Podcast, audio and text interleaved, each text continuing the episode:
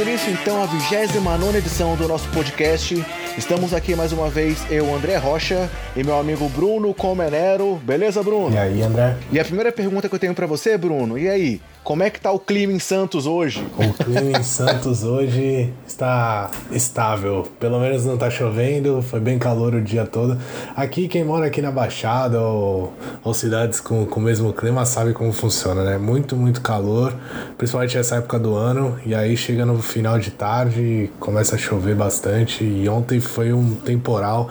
Eu fui indo pro trabalho hoje e vi duas árvores caídas, caídas para você ter uma ideia de como é que foi o negócio. Você ouviu, né? Como é que foi? Pois é, assim, para quem não viu lá no nosso Twitter ou no nosso Facebook ontem, é, a gente ia gravar ontem, hoje é quarta-feira, tá? A gente ia gravar na terça, e aí quando começamos a, a, a conversar, que íamos começar a gravação, começou um monte de raio, trovão, eu ouvindo daqui, o, o caos que tava lá no, no, em Santos com, com o Bruno, e aí de repente caiu a luz do Bruno, caiu a internet, até o 3G caiu, galera. Ele conversou comigo por SMS. então, assim, foi mais um motivo de atraso, por isso que o podcast está sendo gravado hoje. É... E aí, galera, é... outra coisa muito importante para começar esse podcast, o nosso anúncio aí. É primeiro e talvez mais importante da edição é que enfim vai chegar aquela nossa mudança que a gente tem anunciado aí nas últimas três edições. É, três edições atrás, nós anunciamos a pausa do Sobe a Bola, né? A gente explicou para vocês, para quem ainda não, não tá sabendo, o nosso podcast fazia parte de um projeto maior que era o projeto do Sobe a Bola. Eu já era um colaborador de lá já há algum tempo. O Bruno, por um período, escreveu pro Sobe a Bola também, depois voltou aqui agora com o podcast. Mas o Sobe a Bola era um projeto que não era só nosso. E aí a decisão da, do, dos fundadores do site foi dar uma pausa no projeto. E nós decidimos continuar então de uma forma paralela com o podcast e com mais novidades que devem vir por aí. Então, galera, a partir de agora, o podcast Sobe a Bola passa a se chamar Podcast, podcast Basqueteiros. Basqueteiros.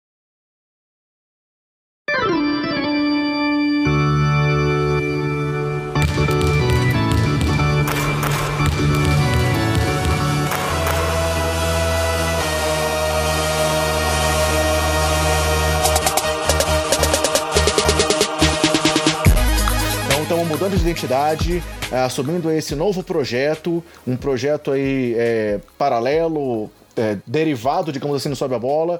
Mesmo caso Sobe a Bola volte para mais para frente, vamos manter então com esse novo nome aí, essa nova identidade. E bola para frente, né, Bruno? Agora somos basqueteiros. É, a gente já tava planejando. É, para vocês saberem, foi difícil a saga por esse nome aí. A gente tentou várias coisas, ficamos aí martelando umas duas ou três semanas pensando em um nome. Desde quando a gente descobriu que o Sobe a Bola ia acabar, a gente já começou a pensar no nome, pensar em se desvincular, porque querendo ou não, a gente não sabe se eles vão voltar um dia, se eles vão querer ter o próprio podcast, se, se isso acontecer, ou se vão, se vão voltar com a gente. Então era melhor que a gente realmente mudasse, criasse nossa própria identidade. É isso que a gente está fazendo. Agora com basqueteiros. Espero que a gente volte a alcançar os números que a gente estava tendo com o Sobe a Bola, que eram muito bons. Eu sei que sem o site as coisas são difíceis, mas eu conto com a ajuda de todo mundo aí que gosta do nosso trabalho, que ouve a gente. É, essa divulgação boca a boca, boca a boca aí é sem dúvida a melhor que tem. Então, se você tem um amigo que gosta de podcast, que adora NBA, gosta de NBA como a gente, é, manda para ele aí, para ele conferir. Espero que, que ele seja muito bem-vindo aqui e siga acompanhando a gente semanalmente. E junto com essa mudança, a gente vai trazer novidades também nos nossos perfis das redes sociais. A gente estava usando até agora aquele nome de usuário é, Sobe a Bola Pod. Vamos passar a usar o nome de usuário Basqueteiros NBA. Isso tanto no Twitter quanto no Facebook. Então, nosso nome vai ser Basqueteiros e o nome do usuário Basqueteiros NBA. Então, se você já seguiu o perfil do Sobe a Bola Pod, nada vai mudar, porque nós vamos alterar o perfil que já está existente. Mas se você você não seguia, basta procurar agora por esse nosso novo nome do usuário, Basqueteiros NBA. E para acompanhar o podcast, é, pode manter lá a assinatura no Anchor. Nós também vamos mudar uh, o nome do podcast, então é, o endereço vai passar a ser www.anchor, que se escreve A-N-C-H-O-R. Então, anchor.fm barra basqueteiros. E aí, se você seguir já o Sobe a Bola, isso vai ficar transparente para você também. Você vai continuar acompanhando com o novo nome. Isso tanto no Anchor quanto, sei lá, no Spotify, é, no Castbox, Google Podcast. Então, a mudança que a gente vai fazer na conta, ela vai passar para todos os agregadores que já tem lá a assinatura de quem já acompanha o nosso trabalho. E para quem ainda não tem essa assinatura, procure então a partir de agora pelo nome Basqueteiros. É, e aí você vai encontrar tudo que a gente vai continuar produzindo, seja na rede social, seja no podcast, enquanto não vem mais novidade por aí, quem sabe em breve com um novo site. Então, galera, passando ao que interessa, essa edição vai ser mais uma edição um pouco diferenciada. Nós vamos fazer nessa edição uma homenagem às mulheres. É, tudo bem que o Dia da Mulher foi na semana passada, mas como a gente estava com aquele, aquele programa especial, que por sinal está tendo números muito bons. Desde que nós nos desvinculamos do, do Sobe a Bola, foi o nosso melhor desempenho até agora. Ainda está crescendo lá o número de plays que a gente está tendo. Com o pessoal do Nera do Garrafão falando de é, Lakers e Celtics. Agora a gente vai falar sobre o Dia da Mulher. E para isso, nós vamos abordar aqui alguns nomes importantes, é, de mulheres importantes no mundo da NBA e no mundo do basquete. E vamos ter a presença de duas convidadas especiais, né, Bruno? Ah, sem dúvida. Mais duas pessoas que manjam muito de NBA a gente tá. A gente tá bem aqui, a gente tá conseguindo trazer é, gente que manja muito. Uma torcedora do Chicago Bulls, né? Pra fazer a felicidade do André aí. E a outra, se eu não me engano, torcedora do Los Angeles Lakers, papai Lebron. Né? Exatamente. Né? É isso aí, essa aí não tá tão feliz, não. É, na verdade, nenhuma das duas tá muito feliz ultimamente com a NBA, mas são duas é, duas meninas que manjam demais e acho justíssima a homenagem. Na semana passada eu acabei falando pro André sobre, sobre a gente tentar fazer um podcast especial sobre o Dia das Mulheres, muito em cima da hora da nossa gravação do outro podcast.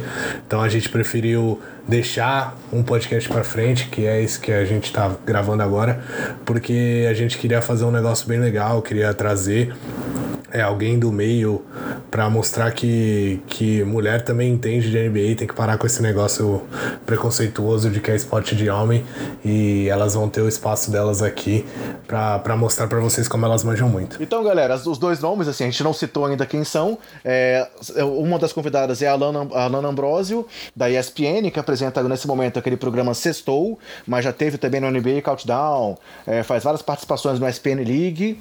E a outra convidada é a Sabrina Araújo, que é uma das fundadoras do podcast NBA das Minas. Então a gente vai primeiro falar aqui um pouco sobre alguns outros nomes importantes de mulheres para a NBA e para o basquete, e depois vamos ouvir a opinião delas sobre algumas perguntas que nós mandamos para as duas. Então, galera, a primeira mulher que a gente trouxe para homenagear nesse, nesse podcast é, talvez seja a que está com o maior nome na NBA nesse momento, o nome mais importante entre as mulheres no mundo da NBA.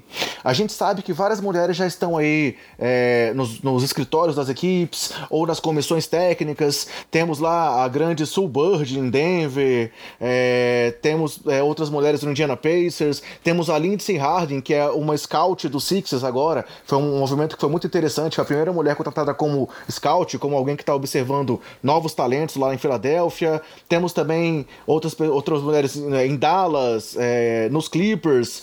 Mas eu acho que o nome mais conhecido e de mais mais renome não é outro senão a Beck Hammond lá em San Antônio, né, Bruno? Ah, sim. É, todos os nomes importantes e é muito legal ver, ver que a NBA, um, um mundo tão, tão masculino esse do esporte, a gente sabe como a NBA antigamente era tratada até em questões raciais, era, era um esporte praticado por, por muitos negros. O primeiro não era praticado por negros, na verdade eles não deixavam pra, é, negros praticarem, depois começou a ser o esporte mais difundido nos Estados Unidos, começou na periferia e aí era jogado em todo lugar lá, lá do solo americano, então é, foi o esporte que começou a ter uma revolução aí com, com a entrada dos, dos negros definitivamente na NBA. E eu acho legal isso estar tá acontecendo também agora em questão das mulheres. É, eu acho que não tem que ter isso, eu acho que a pessoa tem que ser contratada e tem que estar tá lá no cargo pela competência dela e não se ela é homem, mulher, branco ou negro, não, qualquer que seja o caso, a pessoa tem que ser julgada pela, pela capacidade que ela tem. E eu tenho certeza que todos esses nomes aí que você citou, esse, esse pessoal é, tem muita capacidade para estar tá onde está e vão provando a cada dia e espero que esse seja só o começo, que daqui para frente a gente veja ainda mais nomes importantes nomes femininos importantes no, no mundo do basquete né, mundial, eu diria. É, e assim, falando um pouco da, da Beck Hammond, ela construiu essa, essa, essa posição dela desde o momento em que ela era jogadora, né? Ela jogou por várias temporadas na WNBA, é, defendeu o New York Liberty e depois o San Antonio Stars. E assim, essa aproximação de San Antonio já foi uma porta para que ela pudesse ter esse caminho aberto lá nos Spurs.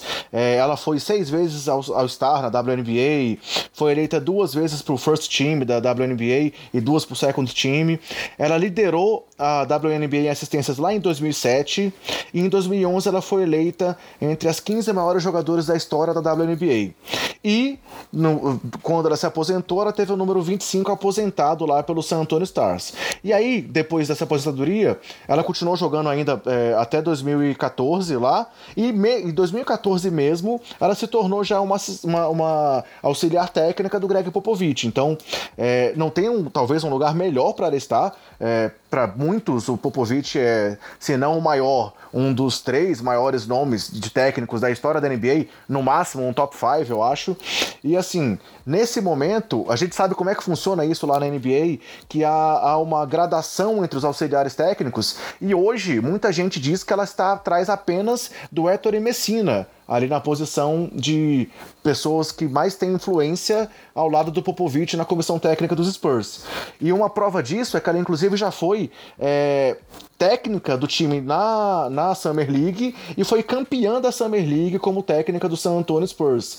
É, a gente sabe que a Summer League é um torneio, entre aspas, menor, é, de preparação, com muitos jogadores novatos, jogadores que querem arrumar uma vaga na NBA, mas não é para qualquer um ter uma mulher comandando o time na Summer League, né, Bruno? Ah, sem dúvida. Eu acho muito, muito legal, é, sendo o San Antonio Spurs, isso. Uma pelo motivo óbvio que você já citou, que é ter o Popovich lá, um cara que sem dúvida vai ser uma ótima influência para ela. E o segundo motivo para mim é que o San Antonio Spurs é um time que trata muito bem toda a sua comissão técnica e jogadores e tudo mais. A gente sabe muito bem disso. É, na minha opinião e na de muitos, é o time que melhor trata o, o pessoal que sai de lá. E se você vê, tem vários, vários treinadores por aí que já foram auxiliares do, do Greg Popovich, que hoje são treinadores da NBA. É, o Steve Kerr já foi auxiliar, o próprio Nate McMillan já foi auxiliar do Greg, do Greg Popovich. Tem, tem outros por aí, se você for procurar, são vários. Acho que o técnico de Charlotte também é o Steve Clifford, eu acho, que tá lá. Não, ele era de Orlando, né? Eu não tenho certeza, mas tem mais. Se você procurar, tem mais. Então eu acho bem legal porque é uma experiência uma experiência única mesmo para ela e tenho certeza que ela vai aprender muito e por que não logo estar à frente como head coach de, um, de uma franquia da NBA. Exatamente, esse título lá na Summer League foi em 2015 e no último verão, na última off-season, é, ela chegou a ser cogitada em alguns times, né? A gente estava naquele momento em que estavam tendo várias entrevistas, é, vários times buscando um novo técnico e o, nome, o lugar onde ela teve o nome mais ventilado foi em Milwaukee. E acabou que quem foi para Milwaukee foi o Bodenhauser, que também já trabalhou com Popovich. É mais um dos nomes aí que você acabou não citando, mas é mais um cara que saiu da comissão lá do Pop e que acabou, acabou se tornando um técnico principal, já mais consolidado, né? Já passou por Atlanta e tal, mas a Beck Hammond chegou a ser cogitada como técnica principal dos Bucks. Então, é, talvez em breve podemos ter essa mulher aí quebrando essa barreira e se tornando a primeira técnica realmente de um time principal da NBA.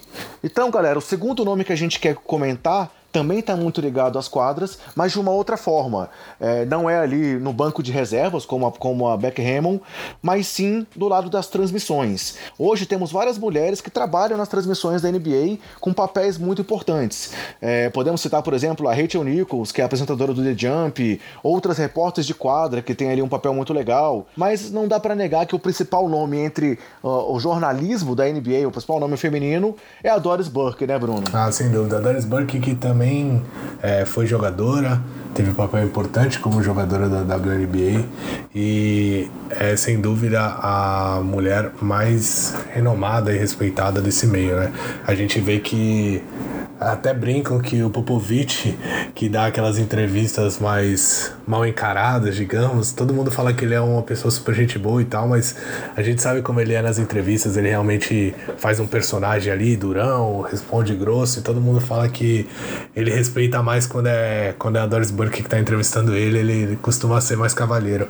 Então, eu acho que tem muita gente que, que respeita ela como a grande jornalista que ela é ela é sem dúvida uma das melhores e com certeza a mais conhecida.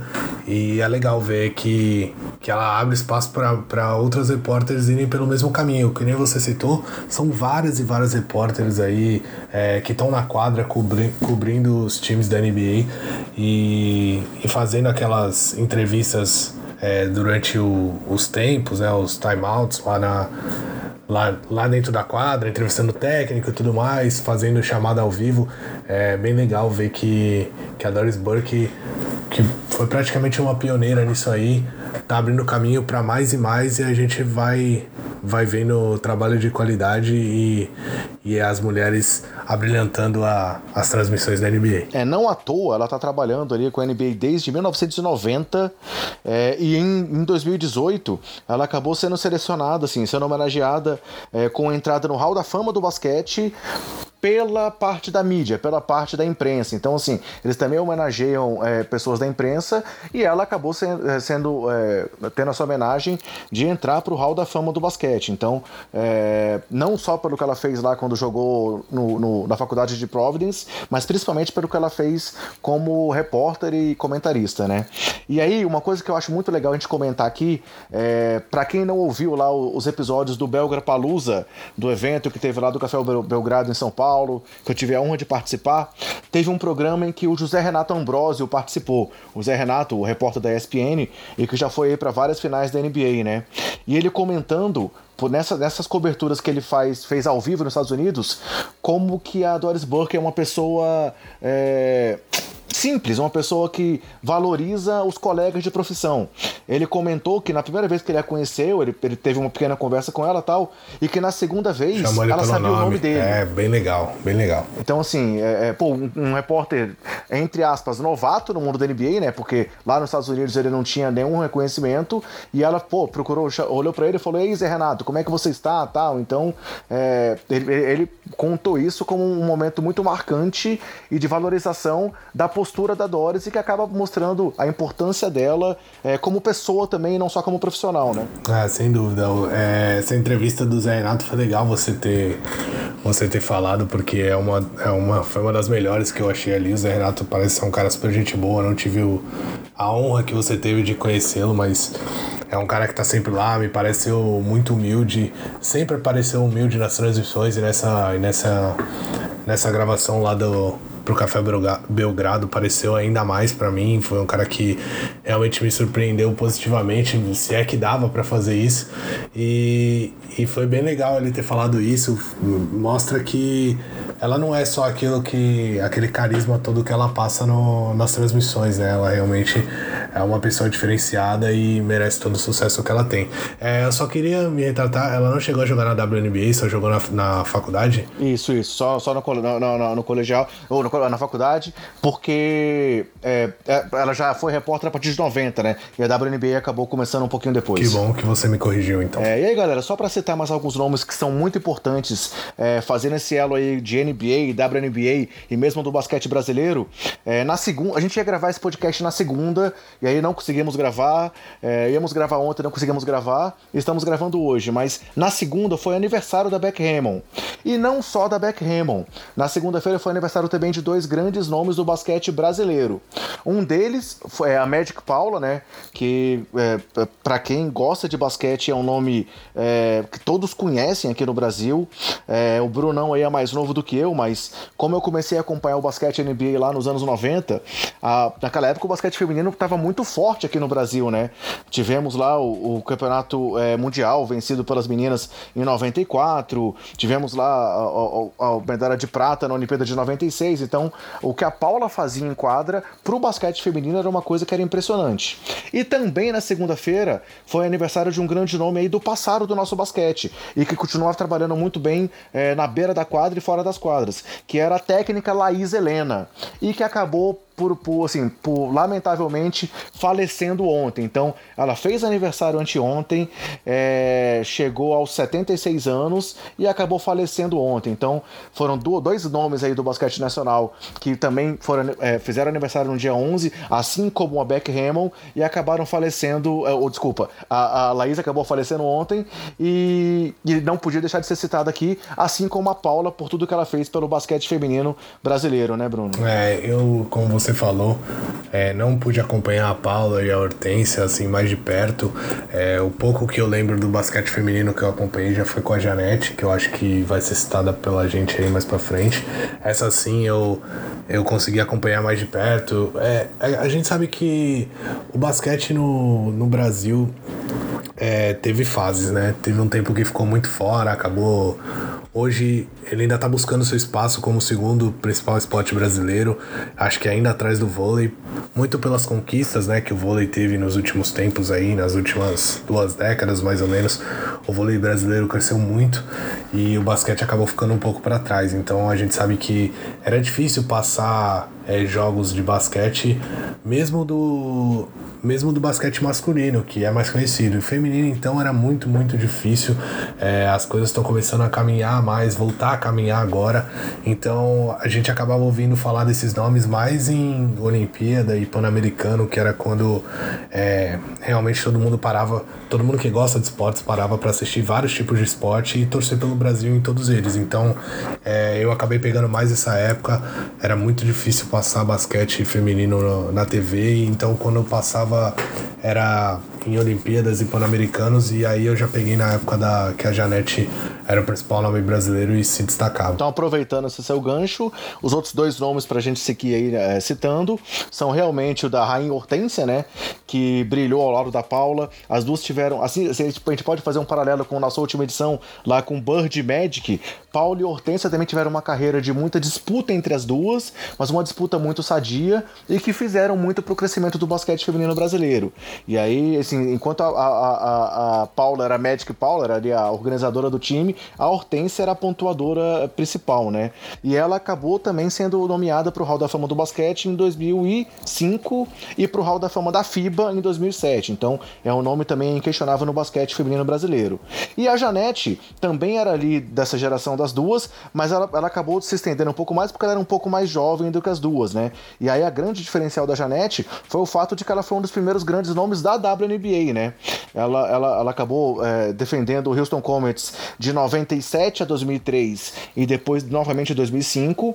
E naquele momento ali do meio da passagem dela por lá, em 2001, ela foi ao Star, ela foi pro first team da, do, do, do, da WNBA e foi eleita a jogadora que mais evoluiu na temporada 2001. Então, realmente a Janete é, jogou demais, era, era, era um, um, um, um, grande talento e foi esse, esse, essa primeira pessoa a fazer essa ligação do nosso basquete com a WNBA. E aí, é, outros nomes que eu queria citar são só mais dois nomes. É, também muito relevantes e que também, coincidentemente, estão fazendo aniversário no dia de hoje. Hoje, aqui no dia 13, é aniversário da Maria Helena Cardoso, que era a técnica desse time lá da Paula, da Hortência, da Janete, é, em 91, lá quando, quando eles brilharam no Pan-Americano de 91, numa imagem famosa que existe aí do, do Fidel Castro entregando a medalha para as meninas. A Maria Helena era a técnica desse time e também brilhou como técnica de vários times da própria seleção brasileira. E hoje também é aniversário da Isiane que já é um nome mais recente, mas que também brilhou na WNBA. Então, é, para fechar essa nossa, nossa abertura do programa aqui, citando esses grandes nomes, primeiro dois nomes de muito destaque na NBA, que foram a Beck Hammond e a Doris Burke, e fazendo essa ligação aí com o basquete brasileiro, com a nossa participação brasileira na WNBA e com duas grandes técnicas, eu acho que assim a gente fecha bem essa nossa primeira parte dessa homenagem às mulheres, né, Bruno? Ah, sem dúvida. Acho que a gente passou aí pelos principais nomes e, e acho que elas. A gente deu vários exemplos aí de, de pessoas fortes que estão ligadas ao basquete. A, a própria Hortência, que é sem dúvida a jogadora brasileira mais, mais conhecida é, mundialmente, agora ingressou como comentarista lá da. Agora que eu digo, acho que já desde a temporada passada, se não me engano, é, como comentarista do, do Sport TV. Então ela tá comentando jogos da NBA, inclusive, jogos do, do NBB também. Então é bem legal ter, ter uma pessoa tão influente assim, tão conhecida mundialmente e que é o maior nome do basquete brasileiro agora também part fazendo participação na, na televisão em transmissões e que elas sirvam de exemplo para todo mundo que tem o sonho de ser jogador ou de ser é, jornalista esportiva. É, elas estão mostrando que, que você pode sim, é só você confiar em si mesmo, confiar no seu talento que você vai, vai ter uma oportunidade aí para para fazer que nem elas. E fazendo então agora o link para nossa segunda parte desse podcast, é, passando aí para entrevista com esses dois nomes do nosso basquete aqui atual é, na, na, na, parte de comentários e de cobertura, é, vamos ouvir primeiro a opinião da Alana. É a segunda vez que a Alana participa com a gente, né? A gente já teve a honra dela participar com a gente lá no podcast 20, é, quando ela falou um pouco sobre a questão na época da votação do All-Star Game com a gente. E agora eu fiz algumas perguntas para a Alana. A gente fechou aqui o roteiro antes e eu passei algumas perguntas perguntas para ela e ela deu a honra de responder isso pra gente. Então, eu vou ler agora aqui as perguntas para vocês e vamos intercalando aqui com as respostas que a Alana deu pra gente. É, a primeira pergunta que a gente fez para ela foi pedindo para que ela falasse pra gente como foi que ela entrou nesse mundo de cobertura da, ESP, da, da NBA, que é em sua maioria masculino, quase que em sua totalidade, e como foi que ela chegou na ESPN. Vamos ouvir aí essa história da Alana. E galera do Basqueteiros, tudo bom? Primeiro, muito obrigada pelo convite. Sempre um prazer falar de basquete. Para começar, contando um pouquinho de como eu cheguei aqui, já vai fazer 10 anos que eu comecei a acompanhar a NBA. Foi a primeira vez que eu assisti, na verdade, um jogo de basquete, assim, assisti mesmo.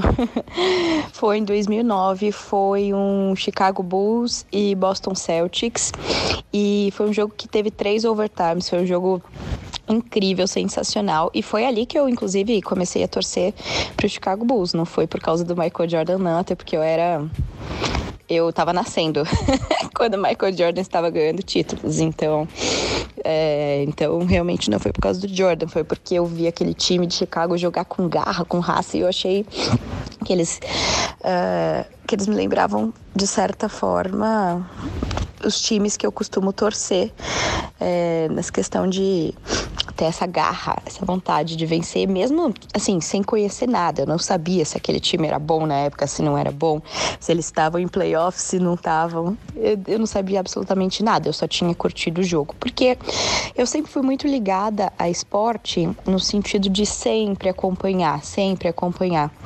Meu pai até brincava que, que, que eu era tipo o menininho dele, porque a gente estava sempre assistindo futebol, sempre vendo corrida, sempre jogando bola, sempre jogando handball, sempre fazendo alguma coisa ligada a esporte. E assim, hoje eu daria uma bronca nele se ele falasse isso, porque não tem isso de menininho ou menininho, né?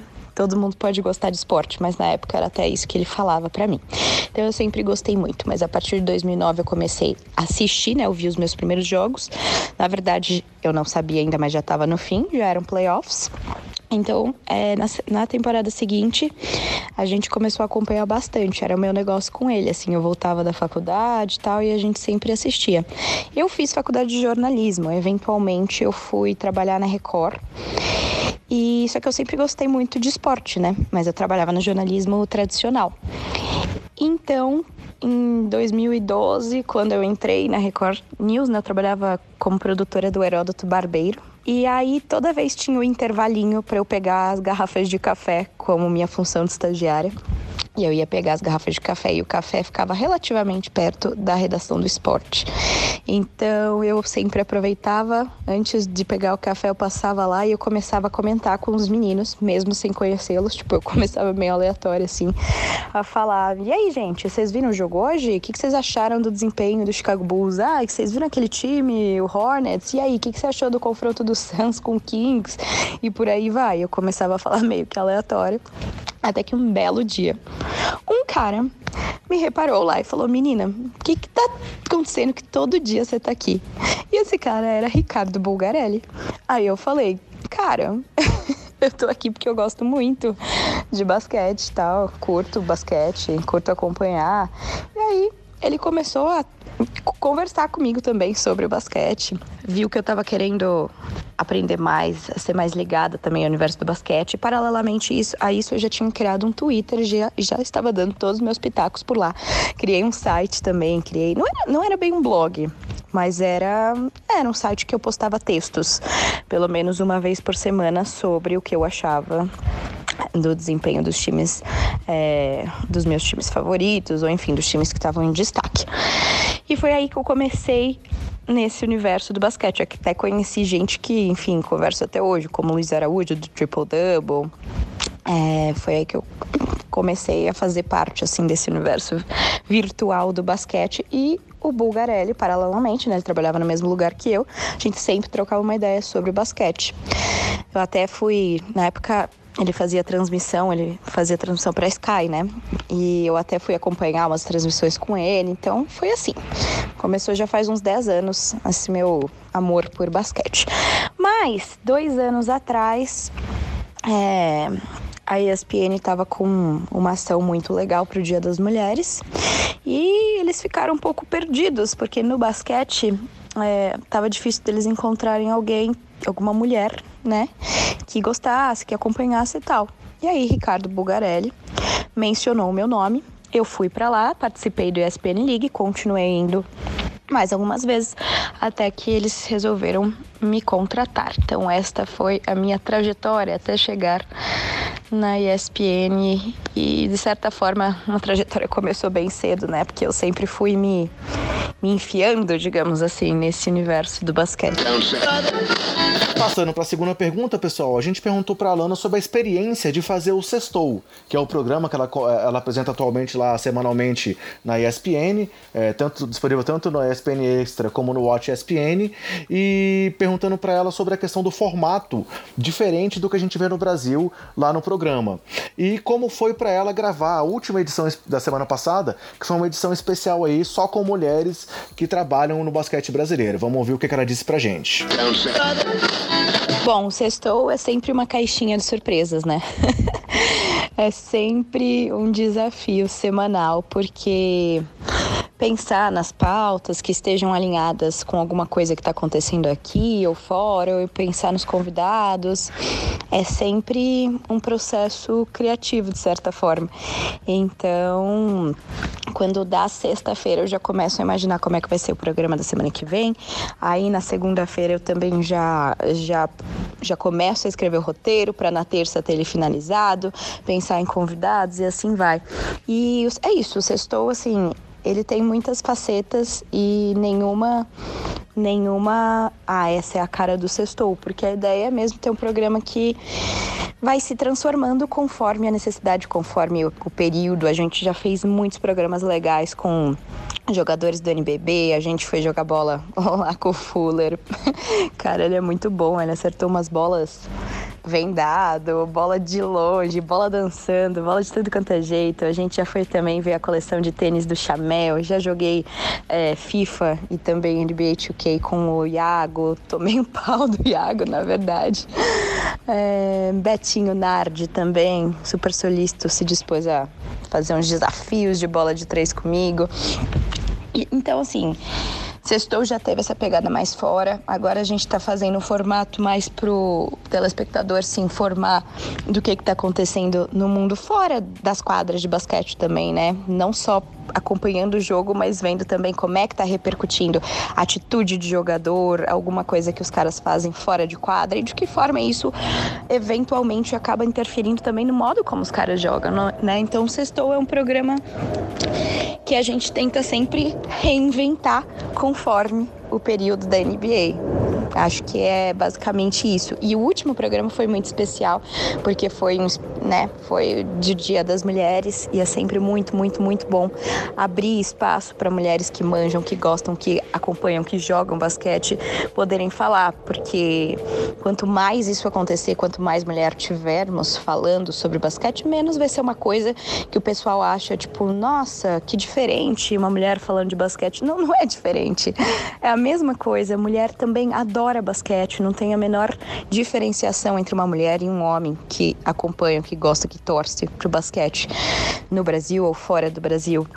Então foi uma satisfação enorme colocar tanta menina incrível ligada ao esporte, é, falando sobre as suas experiências, falando sobre seus caminhos, porque acho que acho que como mulher também me sinto muito é, honrada de poder fazer, de poder abrir esse espaço para elas e que sempre tenha muito e muito mais espaço. E aproveitando, né, se vocês, se vocês que estão ouvindo a gente não tiverem assistido os programas Sextou, saibam que todos os episódios estão no Watch ESPN, você pode acompanhar por lá. Tem uns muito legais, tem vários, né? Todos são muito legais. Vocês podem escolher seus favoritos lá e me contar. Mudando agora um pouco o foco da conversa, a gente passou a falar também sobre NBA com a Alana. E a primeira pergunta que a gente fez foi para mexer um pouco com o coração dela. e de como o Bruno disse, do meu também, né? Eu perguntei para ela sobre o nosso Bulls, se o Bulls tem jeito e o que ela espera desse núcleo jovem que está por lá nesse momento. Olha, nosso Bulls tem jeito. Pergunta difícil, né? Cara, eu acho que a gente tem um núcleo jovem muito bom, de verdade. Acho que a chegada do Otto Porter Jr. se mostrou uma coisa boa, assim, porque ele até ele espaça bem a quadra, ele tá conseguindo uma pontuação boa, ele espaça bem a quadra para que jogadores como o Laurie Marcanin consigam se desenvolver, consigam jogar é, o máximo que podem. Infelizmente, a gente tá passando por um rebuild muito esquisito, porque não é só um rebuild com um um mote claro, né? Um rebuild que foi feito de uma forma muito estranha, desde a demissão do Roy Berger, depois a gente tomou 55 pontos do Celtics, Garpex continuava lá, a gente não sabia direito o que, que ia acontecer, tivemos muitas trocas, hum, um negócio meio confuso, né? É, no draft vamos ter uma boa posição, porém nem tão boa assim para depender, sei lá, não é que vai vir o Zion Williamson pra gente, então não é como se o draft fosse fazer a diferença. Mas o que eu acredito também é que para um time se consolidar, precisa de tempo junto. E querendo ou não, os nossos principais jogadores não têm tanto tempo junto, juntos. Assim, é um núcleo até que promissor. Se a gente olhar os números, por exemplo, do Lavin, a gente vê que ele está em evolução. Ele até é um dos candidatos remotos, porém candidatos a Most Improved Player. Larry Marcanin, para mim, é um talento, assim, um diamante, sabe? Ele já nasceu com muito, muito, muito talento e só tá se desenvolvendo, precisa ajustar algumas coisas do jogo dele. Então eu acho que o Chicago Bulls primeiro precisa ter foco no que quer fazer e entendendo isso, seguir em frente com o elenco que tem e parar com essa estratégia horrível que deve ser péssima também para os jogadores de tancar. Tipo, é compreensível, é. Porém, para os fãs, é muito difícil ver uma franquia do porte do Chicago Bulls fazendo isso já há tempos, né? Pô, desde, sei lá, 2015 que eu não vejo o meu time realmente competitivo. Então, muito difícil nesse sentido. Porém, tem uma esperança boa pro ano que vem.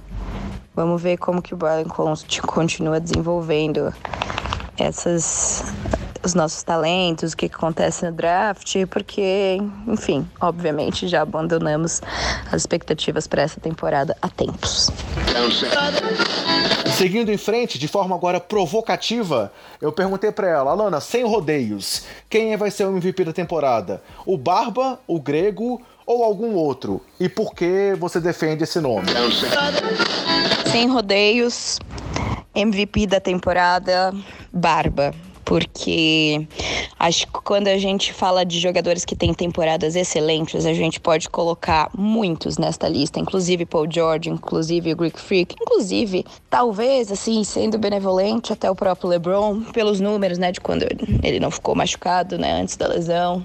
Enfim, são jogadores que desenvolvem seu potencial máximo e, e, se destacam por isso. Agora, o que o Harden está fazendo com essa sequência de jogos com mais de 30 pontos, sequência de jogos com mais de 50 pontos, isso é histórico. E acho que assim como na temporada 2016 do Westbrook, né, que ele ganhou por causa dos triple doubles dele, o Harden está fazendo feitos históricos com esses jogos de mais de 50 pontos. Portanto, eu acho que é meio ó concura assim que ele ganhe. É, então meu voto vai para o Harden, apesar de gostar até muito mais do estilo de jogo ou de como o estilo de jogo tem se desenvolvido do Antetokounmpo. Eu gosto mais de assistir o Antetokounmpo do que do Harden. Talvez até por estar mal acostumado com sempre desempenhos brilhantes de James Harden, mas meu voto esse ano vai ser para ele fazer uma dobradinha e ganhar de novo MVP. Na penúltima pergunta, é, perguntamos para ela sobre a própria Beck Hammond, que nós comentamos sobre ela já aqui, é, dizendo que ela tem um papel importante na comissão do pop e que ela já venceu uma Summer League com o time de San Antonio e que foi entrevistada para vaga de técnico principal na última off-season, como nós já tínhamos comentado. E aí perguntamos para ela se ela acha, acha que a NBA está pronta para ver a Beck Hammond comandando o time e o que isso representaria na NBA e para as mulheres que gostam e acompanham a NBA. Eu acho que uma franquia comandada por uma mulher, no caso a Beck Hammond, é iminência. Não é nenhuma questão de se, é uma questão de vai. Só basta saber quando mesmo.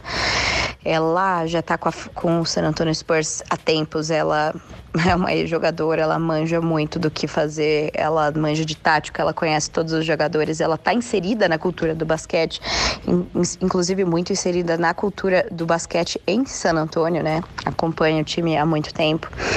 Então eu acho que a liga está mais do que preparada para ela e Acho que até os próprios jogadores do time eles já falaram muito sobre a Beck, sobre o papel dela junto do Greg Popovich. Então eu acho que assim, o Spurs, de certa forma, é uma franquia muito inovadora em muitos aspectos, principalmente quando a gente fala da quantidade de estrangeiros, por exemplo, que uma equipe levou para a NBA.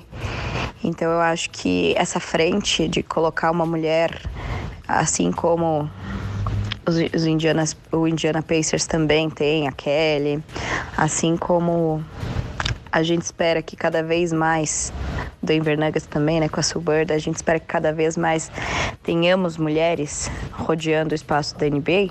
Eu acho que é iminente que a Becky Hammond assuma em algum momento o uh, San Antonio Spurs com a saída do Greg Popovich e acho até que faz sentido diante das propostas do San Antonio Spurs nessa questão aí de abrir espaços para, entre aspas, minorias.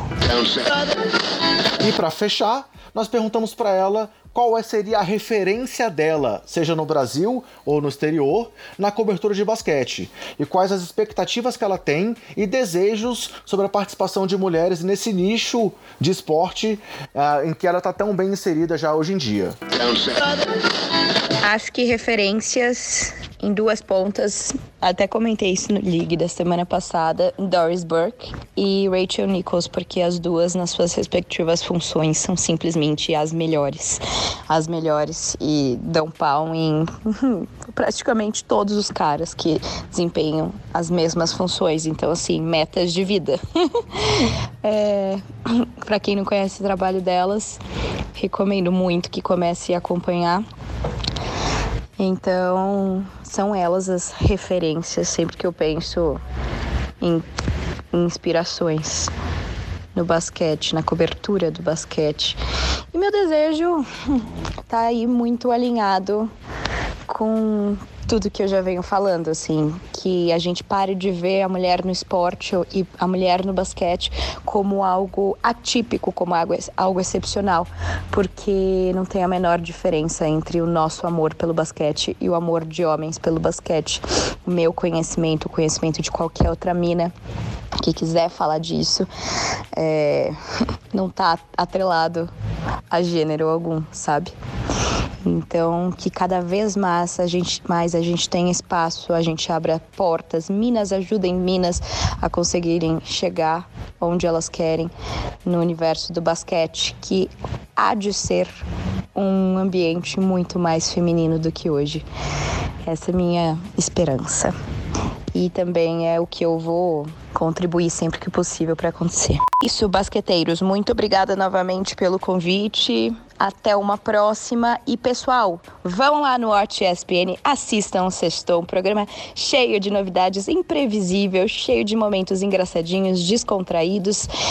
Muito legal mesmo o programa que vocês podem assistir todos os é, episódios no Watch ESPN e também às sextas-feiras no ESPN Extra, um, pr um programa que eu tenho a honra de participar, além do basquete, nos canais ESPN. Valeu, gente. Tchau, tchau. Então, galera, essa foi a participação da Alana aqui com a gente no nosso podcast Basqueteiros. Vale a pena lembrar, hein? Tamo de nome novo, Basqueteiros. E quero, assim, já quero, deixa logo agradecer mais uma vez pela participação da, da Alana. Ela, mais uma vez, foi super solista, super disponível. É, eu também conheci ela lá em São Paulo, lá no, no Belga Palusa. Não no evento, porque ela estava trabalhando, mas depois houve, houve um segundo momento em que a gente encontrou com o pessoal e aí tive o prazer de conhecê-la. E ela foi, mais uma vez, super disponível para falar com a gente. Vamos para frente, Bruno? Vamos pegar agora então a entrevista da Sabrina? É, vamos. Eu deixei meu espaço aqui, fiquei quietinho. É, vou dar minha cadeira para essas duas, minha cadeira de comentarista desse podcast para as duas. E eu tenho certeza que elas vão fazer bem bonito. Então vou ficar quietinho de novo e deixar o entrevistador tocar. Tranquilo. E aí, galera, a Sabrina, como a gente comentou lá no começo, é, ela é uma das fundadoras do podcast NBA das Minas. É um podcast feito só por mulheres, é, que aborda a NBA e aborda também outros, outros, outros assuntos do basquete. É um podcast é, quinzenal. É, inclusive, essa semana, semana, acho que semana passada, elas participaram tanto a Alana quanto a Sabrina lá do Belgradão. E o Lucas, o Nepopop, cobrou da Sabrina que o podcast passasse a ser semanal, que está tendo muito espaço entre as edições. É, mas assim, um podcast muito legal, muito interessante, onde a gente também vê, assim como lá no Sextou com a Lana, é, uma, mulheres que entendem muito do basquete e que mostram que tem muito o que contribuir nessa análise. Então, da mesma forma que eu fiz com a Lana, eu passei algumas perguntas para Sabrina e eu vou aqui ler as perguntas para vocês e a gente vai ouvir as respostas da Sabrina. É, para começar, eu pedi para Sabrina que ela contasse pra gente de onde surgiu a ideia do NBA das Minas e como foi para tirar essa ideia do papel. Bom, gente, é, em primeiro lugar, eu que agradeço o convite, brigadão mesmo. E sempre gosto, né, de falar pelo NBA das Minas, enfim, projeto que eu tenho muito carinho. E realmente, assim, para tirar o NBA das Minas do papel em si, foi, foi, foi tudo meio que muito rápido, sabe? Eu tive. Eu já tinha, eu já gravava podcasts, né? E decidi, assim, com aquela coisa, não conhecia a mina que falava. Chegou um dia, dei um estalo, eu falei, cara, se eu fizesse um podcast só com minas, eu tenho certeza que eu teria outras mulheres para falar sobre basquete com. E acabei dividindo, compartilhando a ideia com uns meus amigos do meu antigo podcast, né, que era o Lakers no ar. E aí o Emerson na época comprou muita ideia e falou: "Bob, vamos botar isso para frente". Me passou uns nomes assim no Twitter porque eu realmente não conhecia nenhuma mina e eu comecei a chamar essas minas e aí aconteceu, sabe? A gente na época criou um grupo muito maior, que esse grupo existe até hoje, assim, virou um grupo no WhatsApp e dessas pessoas nesse grupo acabou em um mês, a gente separou algumas delas se interessaram, a gente jogou a proposta para todas e quem se interessou é, acabou fechando a ideia e a gente começou a, a o NBA das Minas começou a existir, são uns dois anos atrás. É, e aí tem um podcast é, só com mulheres, né? Então no começo foi bem difícil porque as pessoas viam a gente como atração, assim, como se a gente quisesse chamar a atenção de homens, sabe? Como se o projeto tivesse nascido para que a gente estivesse tentando chamar uma atenção é, não voltada porque a gente queria mesmo, a gente queria falar sobre basquete, a gente não queria chamar a atenção de homem e no começo é, aconteceu um pouco isso, mas com o tempo é, a gente começou a e também não era todo mundo, tá? Eram dois tipos de pessoas. Tinham as pessoas que viam dessa forma e tinham a, o pessoal que tá aí com a gente até hoje, né? Muitos amigos que apoiaram desde o início. E sem essas pessoas a gente realmente talvez não, não tivesse conseguido se consolidar também, faz parte. Para fechar essa questão do NBA das minas mesmo, hoje em dia é mais tranquilo, porque houve uma. Já existe uma aceitação, né? A gente passou aí dois anos, então hoje em dia a gente tem né, a parceria com a Central 3, a gente é, fala de. A gente já conseguiu mostrar, a gente passou por tudo que teve que passar e consegue mostrar que a gente está aqui para falar de basquete, mas é aquela, né? A gente teve que provar e eu tenho certeza que muitas pessoas não precisam, mas um grupo só de mulheres falando de esporte sempre tem que provar e aí faz parte. Não faz, não deveria, né? Mas é isso. Na sequência, a pergunta que nós passamos para ela foi como é ter um podcast só com mulheres em um nicho do esporte na sua maioria mas masculino. É, são perguntas que estão um pouco similares, claro, com as da Alana, mas é para ouvir a opinião das duas sobre essa questão do preconceito, do que muitas vezes elas já enfrentaram nesse nosso meio aqui esportivo. É, e aí comentei é, que no próprio Belga Palusa, uma companheira da, do NBA das Minas, a Agatha, era a única mulher entre 20 caras que estavam lá no evento. Então, é, perguntei para ela como é que foi a receptividade no começo e como é hoje em dia, com um projeto mais consolidado, a receptividade que o NBA das Minas tem no meio do basquete. E sim, a Agatha ela foi, ela foi pro dá para ver na foto, né? Houveram, eles convidaram mais meninas, só que, por exemplo, eu não pude ir, a Alana não pôde ir, uma galera não pôde ir, porque assim, não sei se faz não tô falando que meninos não são ocupados, eu tenho certeza que vocês são, mas assim, a gente realmente não tem tempo, sabe? É difícil até pra gente consolidar horários para gravar e tudo mais. E aí no dia só a Agatha conseguiu ir. Houve, houve convites, mas as meninas realmente não puderam ir. Quem estava presente aqui em São Paulo. Também mudando de assunto e falando de NBA, é, aproveitando que ela é torcedora um pouquinho aí fanática dos Lakers, eu perguntei para ela se antes da temporada começar, em algum momento passou pela cabeça dela que o LeBron não levaria os Lakers aos playoffs. Sem provocação, tá, galera? Nossa, é... não passou na minha cabeça no começo da temporada, até eu acho que até semana passada eu gravei alguns podcasts e é, eu ainda não, não tinha entrado na minha cabeça que não iríamos aos playoffs de novo, né? Saudades. E foi um susto. Não passou. Não superei ainda, mas entendi, tudo bem, tô pronta para a próxima temporada e para mais um draft. Porque ultimamente é, é, o que a gente comemora, né? Draft. E aí, mantendo um pouco desse lado polêmico, sabendo que ela é uma pessoa que não foge da, das polêmicas, quem quiser confirmar isso é só ver lá no Twitter o perfil da, da Sabrina. É, ela, ela realmente posta muito bem ali a opinião dela e não foge de nenhuma discussão. Eu perguntei para ela: na lista de maiores jogadores da história, qual a distância entre LeBron James e Michael Jordan? Cara, é porque assim, é, LeBron James, ele é o que a gente está vendo agora. Então, para muitas pessoas que começaram a assistir a NBA mais recentemente, eu já acompanho há pelo menos oito anos, mas para mim ainda é o LeBron, né? É o que a gente está vendo agora, mas o Michael Jordan, ele é algo maior, tá?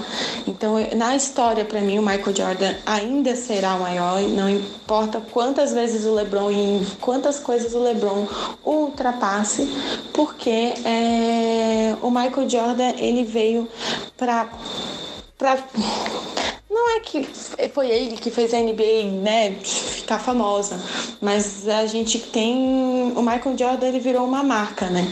Ele virou um marco entre o você saber o que é NBA e você não saber. Qualquer pessoa, acho que a maioria das pessoas que você perguntar pelo menos o que é o Michael Jordan, alguém pelo menos vai falar: "Ah, não é o cara que joga basquete?" Então isso para mim o torna o maior da história, independente dos feitos dele, tá?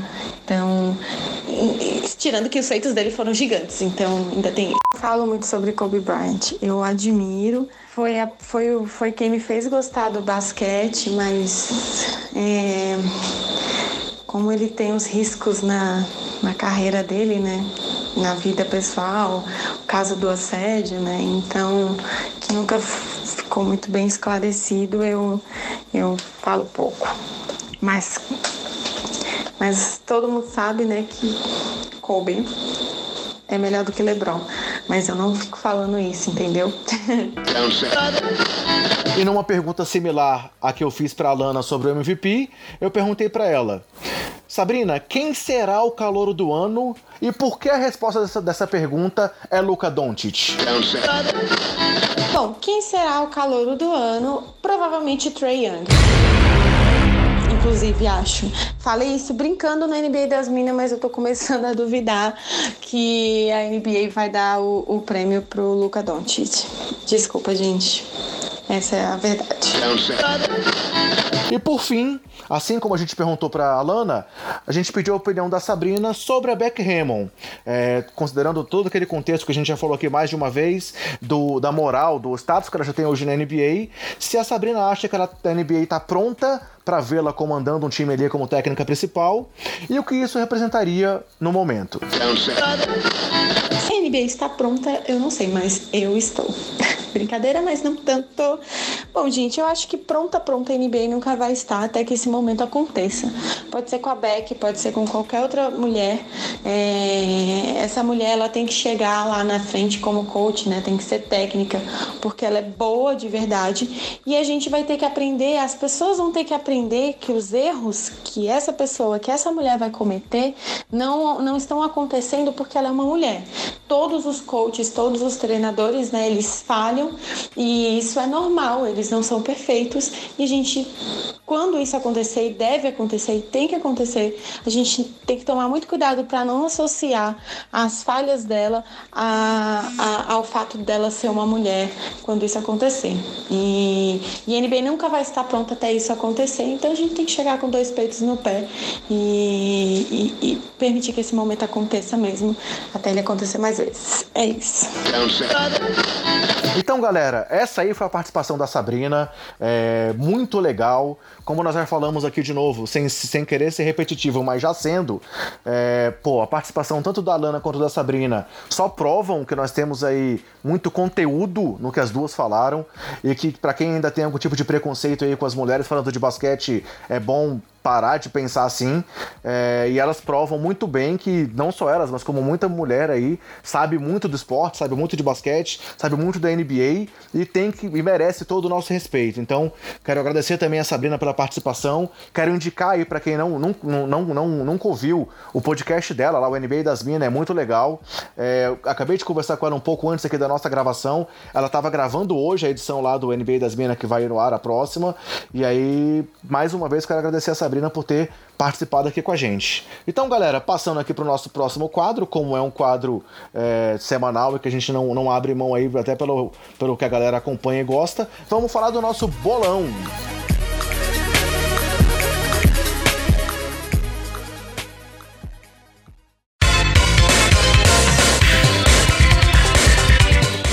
passando ao nosso bolão, o jogo da semana passada foi o duelo entre Boston Celtics e Los Angeles Lakers. É o segundo confronto dos times dessa temporada, lá no dia 9 de março, em que tivemos como convidados o Renan Ronchi e o Vitor Camargo do Nera do Garrafão.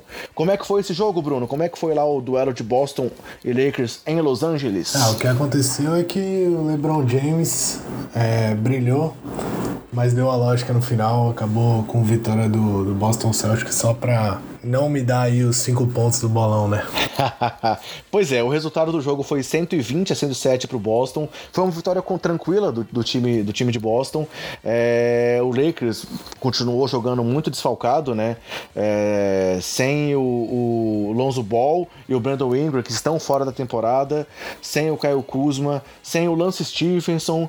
É, o Muscala também não jogou, é, consta lá no box score que foi por decisão do técnico, mas estranho ele não ter aproveitado o Muscala também aí, talvez a grande contratação do time aí na última trade deadline, né, Bruno?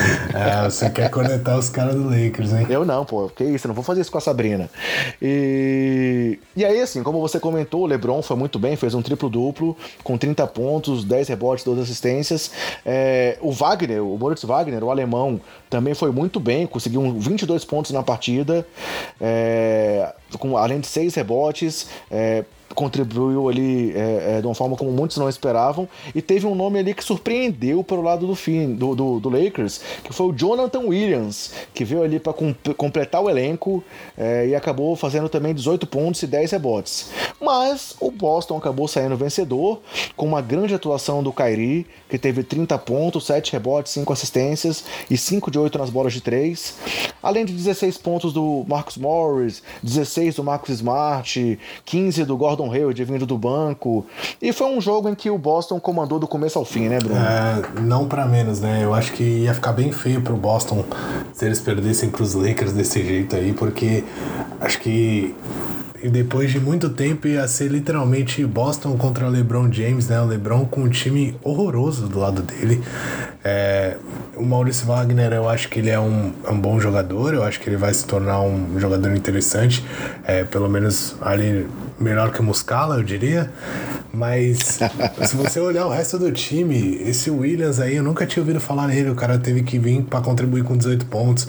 Jogou o Bonga, o Caruso, aquele Caruso eterno que aí já várias temporadas no Lakers, é, vindo de, de League, jogando no, na NBA e voltando pra D-League. Ele jogou 30 minutos essa partida. É, o time realmente estava muito, muito fraco e dependeu de outros jogadores como Magui, Rondo, Cadwell Pope, que não dá para depender dele, né? Mas acaba depende, acabaram dependendo e, e esses jogadores não estavam num dia muito feliz. Eu, eu quase acertei, né? Eu falei que o LeBron vinha para 40 pontos, se eu não me engano, 15 rebotes e 15 assistências ou alguma coisa assim. Ah, quase acertei. Ele deu 12 assistências, 10 rebotes e 30 pontos. Se ele tivesse feito os 40, talvez o, o Lakers pudesse ter arrancado uma vitória aí do outro lado do Boston, o que a gente já esperava, o Kyrie Irving muito dominante, jogando muito bem. Ele quase não errou durante a partida inteira, acabou o jogo com 30 pontos e um plus minus de mais 14. E outro destaque foi o Gordon Hayward. Pode abaixar aí mais um dedinho das partidas boas do Gordon Hayward na temporada. Tá faltando poucas aí para ele que ele pode fazer por contrato durante essa durante essa temporada da NBA. Ele errou apenas dois arremessos e acabou o jogo com 15 pontos vindo do banco, realmente comandou a segunda unidade do time e jogou bastante tempo também ao lado dos titulares ali. É, não sei, eu espero, espero de verdade que o Gordon Hayward esteja se recuperando depois daquela lesão horrível que ele sofreu na temporada passada, no primeiro jogo, na sua estreia, né, com a camisa do Boston Celtics.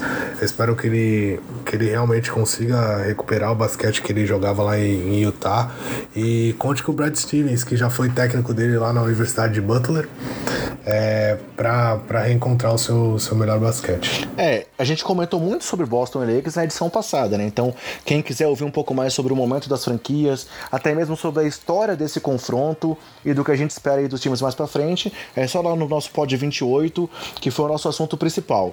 Então, passando agora pro bolão propriamente dito, é, o Renan e o Vitor é, fizeram um palpite combinado e aí a parte que o Vitor palpitou foi agora a segunda vez na história que um dos nossos convidados é, gabaritou o resultado de um, de um, jogo do nosso bolão. Então, os palpites deles foram Boston Celtics vencendo, eles ficaram ali em dúvida entre o LeBron ou o Kyrie como cestinha, e acabou que os dois foram cestinhas, né? Mas isso não vai garantir um ponto extra para eles. É, e apostaram no LeBron como líder de rebotes e como líder de assistências também junto com o Kyrie. Então, acabou que nossos convidados fizeram cinco pontos nessa rodada. Acertaram vencedor, cestinha, reboteiro e líder de assistências e ganharam também o ponto extra por, por gabaritar os outros quesitos. Já o Bruno apostou nos como vencedor e aí fez os pontos do LeBron como cestinha, líder de rebotes e assistências. Enquanto eu apostei nos Lakers, também errei essa parte, e eu apostei é, no LeBron como líder de pontos e rebotes, mas eu apostei que as assistências seriam lideradas ou pelo Kyrie ou pelo Rajon Rondo. Então eu só fiz dois pontos na rodada. E aí, vale comentar, Bruno, que o nosso companheiro Christopher também voltou até o Twitter e comentou pra gente lá que dessa vez ninguém foi poupado, então o LeBron acabou dando ponto pra gente, mas ficou zoando a gente porque a gente apostou nos Lakers. É, a gente foi um pouco arrojado né, nesse, nesse palpite aí, colocamos os Lakers frente aos Celtics, mas. Estavam jogando em casa, pô. Ah, mas... Acho que nem a torcida do Lakers estava confiante mesmo, só a gente, para fazer um negócio desse, mas eu acho válido porque tem que se arriscar. Quando tá atrás, tem que se arriscar. Acontece agora que a gente tá mais atrás ainda, né? Mas cinco pontos, vamos tentar tirar aí. Pois é, então, na pontuação geral do nosso bolão aí, considerando todos os palpites até aqui, nossos convidados chegaram a 44 pontos, enquanto eu e o Bruno estamos com 39. Então vamos ver aí se a gente se recupera nas próximas rodadas, que a temporada regular tá acabando, né? Então o bolão também, né, Bruno? É, então, o bolão tá indo e a gente tá ficando para trás.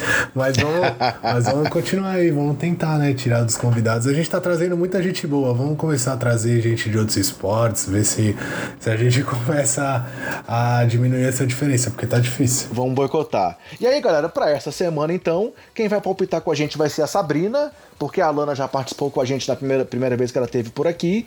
E o jogo da semana vai ser o jogo entre Indiana Pacers e Denver Nuggets no dia 16 de março, no próximo sábado.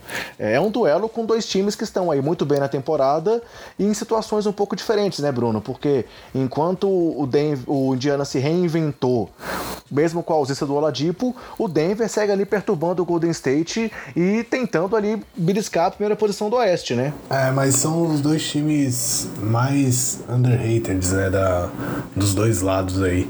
É, o Denver, apesar de estar tá brigando pela ponta do, do Oeste, como você falou, tá lá em segundo, logo atrás do Golden State, é, dois jogos atrás, se não me engano, três jogos atrás, se não me engano, e mas todo mundo que, que vai falar em quem pode desbancar os Warriors fala sempre em OKC, Houston e o Denver acaba ficando mais para trás, mesmo fazendo essa campanha brilhante. Do outro lado, o Indiana que já era esse time underrated antes, desde o começo, e aí com o Oladipo é, jogando bem, o time muito bem encaixado, muito bem comandado pelo Macmillan, que eu já citei mais cedo aqui no pod, é, conseguiu se manter em terceiro lá, brigar até, até parte da temporada de frente com os dois primeiros, que são Toronto e Milwaukee. E aí o time sofreu a lesão do Ladip, e aí todo mundo falou assim: ah, agora a Indiana vai ter, ter que tentar se segurar nos playoffs. E a gente olha, a Indiana tá lá em terceiro ainda. É lógico que agora já tá com esse posto é, muito, muito mais ameaçado, tanto por por, por Boston e por Filadélfia, mas é, eles estão conseguindo se manter ali e podem sim brigar por, por mando de quadra, vem jogando muito bem. São uma grata surpresa aí, mesmo sem contar com o seu principal jogador. Então, galera, é, vamos, vamos ouvir aí a opinião da Sabrina, quais são os palpites dela para esse jogo. É, sendo que eu vou abrir um parêntese aqui. Saiu uma notícia hoje aí no Twitter, ah, claro, não é nada oficial, dizendo que o Michael Malone pode tirar o Isaiah Thomas da rotação. Então, se isso realmente for se confirmar, é mais um momento aí triste da carreira do, do Thomas, né? Que veio lá do seu, do seu principal momento lá em 2016, 2017, quando chegou a ser top 5 do, do Corrida para MVP, passou por aquela lesão lá no final dos playoffs, ficou fora no passado quase que a temporada inteira e que agora pode ficar aí atrás do. definitivamente atrás do Monte Morris na rotação do time. Mas vamos lá, vamos ouvir a opinião da Sabrina e os palpites dela para esse jogo. Quanto ao jogo, aí amei que vou ter que dar palpite sobre esse jogo, porque o Pacers era o time organizadinho da temporada passada, né? e talvez fosse ainda dessa temporada, mas o Oladipo se machucou. Mas o Nuggets é o time organizadinho dessa temporada. E no começo, desde o draft e tudo mais, eu já vi o off-season principalmente. Eu falava: caramba, o Nuggets está montando um time muito organizadinho, muito massa e vai dar bom. E deu bom. O Nuggets está indo muito bem essa temporada e não só isso, assim, tá legal de assistir mesmo. São dois times que eu gosto de, de assistir. Dessa vez eu acho que o Nuggets vai levar. É, não sei, tô esperando um, uma partidaça do, do Jokic. Acredito que ele seja cestinha e também que ele faça mais assistências, é, as, né, maior número de assistências no jogo. Mas eu acho que, por exemplo, quem leva a maioria dos rebotes ainda seja o Sabonis. O Sabonis voltou bem bom e espero que ele continue assim. Se o Oladipo estivesse aí, ele estaria melhor, porque os dois em quadra jogam bem juntos. Mas é isso. E espero que seja um jogão, porque jogo morno ninguém merece, né? Eu sei que o povo tá cansado, não aguenta mais temporada regular, chega essa fase, né? Mas espero ter um jogão aí, porque tá acabando, gente. Tem que aproveitar. E aí, galera, mantendo aqui o nosso rodízio entre Bruno e eu eu começo a palpitar dessa semana. Então, é, eu vou tentar ir na segurança, Bruno. Tomara que dê certo. Eu vou voltar no Denver, que está jogando em casa. Eu acho que, é, por mais que o Indiana esteja muito bem, eu acho que o Denver também vem, vem jogando muito bem no seu ginásio. Então, é, eu vou apostar em vitória dos Nuggets. E eu vou fazer aqui uma trinca para tentar ver se eu acerto pelo menos dois dos três palpites, com o Jokic liderando em pontos, rebotes e assistências. Eu acho que o Joker vai botar aí o Saboninho no bolso, o Miles Turner no outro e que vai acabar com esse jogo aí e garantir a vitória dos Nuggets. E você, Bruno, quais os seus palpites? Hum, vou fazer palpites mais arrojados aqui. Eu vou, de novo, vou manter a minha ideia de ir pra cima aqui com palpites diferenciados. Eu vou de Denver também, porque eu acho que é, o fato de jogar lá na altitude de Denver é bem complicado e tem toda a viagem lá da costa leste para jogar na costa oeste. A gente sabe que os times da costa leste acabam sendo um pouco mais fracos e então o time da Costa Oeste, que tem, é, que tem uma vantagem sobre, o, sobre esse time da Costa Leste na classificação, ou seja, é, venceu mais partidas, tem um recorde melhor. É nítido que ele é um melhor time, porque a conferência é mais difícil, então se ele já está na frente, mesmo jogando na conferência mais difícil, o time é melhor. Então eu acho que Denver, por jogar em casa, ainda tem mais vantagem ainda mas eu vou apostar no Bogdanovic como principal pontuador, ele que cresceu muito, muito, muito nas últimas semanas aí. Ele vem realmente sendo jogador de destaque para Indiana e acho que o fato de Indiana estar tá ali brigando por mando de quadro nos playoffs ainda é muito por causa do que ele está jogando. É lógico que o time é bem arrumado, como a gente já citou, mas o Bogdanovic assumiu esse papel de, de principal pontuador da equipe é, agora na, na reta final da competição, depois do All-Star Game. Bom palpite, muito bom. É, aí nas assistências eu não vou fugir do, do, do mais óbvio, vou também é, no Nikola Jokic. É, a gente sabe que ele é sem dúvida o maior big man, é, o melhor passador do, entre os big men da NBA. É, Point center, né? Um do, é, exatamente, um dos melhores da, da história, para muitos o melhor. É, então, ele que vem numa temporada absurda, é, não, não é comentado muito para MVP, mas certamente poderia estar nessa briga. É que dois, três, os outros três caras que são os principais candidatos aí realmente estão jogando o basquete do, do, melhor das suas carreiras, então é muito difícil. Mas o Jokic é um cara que ainda, eu acho que ele ainda pode evoluir ainda mais e e quem sabe na próxima temporada aí entrar de vez nessa briga, porque o time de Denver é muito jovem e vai melhorar ainda. Bom, sem mais delongas, nas, nos rebotes aí, cara, eu fiquei muito na dúvida. Eu pensei em Manley, eu pensei no próprio Jokic, mas eu, eu vou. para mostrar o equilíbrio da série, eu vou deixar 2 e 2. Então eu vou de Miles Turner nos, nos rebotes. Bogdanovic, Miles Turner em pontos e rebotes. E Jokic e vitória do Denver, o, o Jokic nas assistências. Beleza. Então, galera, assim a gente fecha o bolão da semana. E vamos passar aqui para o nosso último bloco, que vai ser aquele giro para NBA, citando aí algumas performances de destaque da última semana. E aí, pessoal, o primeiro assunto do nosso giro é, foi um destaque individual do LeBron James, é, que na última semana acabou superando ninguém menos que Michael Jordan como o quarto maior cestinha da história da NBA. É, houve homenagem, é, o, o próprio LeBron é, citou a importância disso para ele, que o Jordan sempre foi uma inspiração, que ele usa o número 23 por causa do Jordan. O Jordan também parabenizou o LeBron por conta disso. Então rolou ali uma reverência dupla. É, mas o que eu queria te perguntar, Bruno, é Como é que é essa questão desse momento individual do LeBron no meio dessa fase tão difícil que o Lakers está passando? Você acha que rolou um pouco de contradição nisso? Ou sei lá, foi, são coisas distintas e que não teve nenhum impacto uma na outra? Ah, eu acho que a gente tem que separar um pouco. Eu sei que é complicado e acho que o LeBron também trocaria esse trocaria alguns pontos aí da sua carreira se, se ele pudesse dar vitórias pro, pro time dos Lakers agora e aparecer mais uma vez, mais uma vez nos playoffs. A gente sabe que... É, no, no momento que ele passou o Jordan, se eu não me engano, ele tava 15 pontos atrás do placar, né? É, exatamente.